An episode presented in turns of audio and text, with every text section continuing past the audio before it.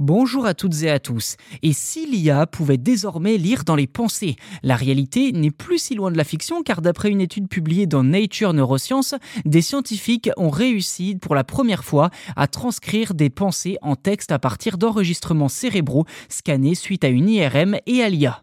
Contrairement à tous les dispositifs imaginés jusqu'à aujourd'hui, c'est la toute première fois que des scientifiques ont réussi à retranscrire des pensées en texte et de manière non invasive, donc avec aucun implant dans le cerveau, contrairement à Neuralink d'Elon Musk par exemple.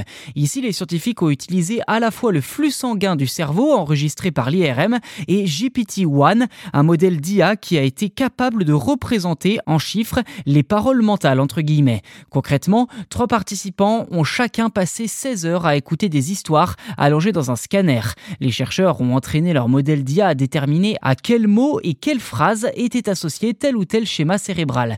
Une fois cette phase d'entraînement terminée, les participants ont écouté de nouvelles histoires et le décodeur est parvenu à traduire ce que ces derniers pensaient.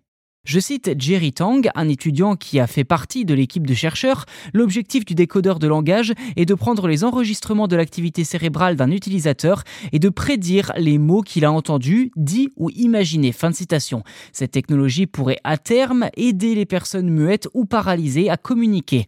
En attendant, l'équipe de chercheurs met en garde contre des utilisations malveillantes de cette découverte et rappelle que pour fonctionner, les sujets doivent coopérer, même si le développement de cette technologie pourrait permettre aux décodeur de contourner cette dite coopération.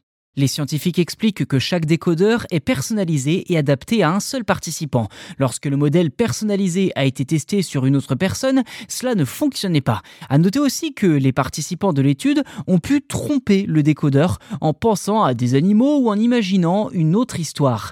La machine a également fait des erreurs sur les pronoms en mélangeant la première et la troisième personne pour une raison que les scientifiques ne parviennent pas à expliquer pour l'instant. Mais pour éviter que les interfaces cerveau-ordinateur soient un désastre, il convient que les machines respectent la vie privée de ceux qui ont recours à leur utilisation.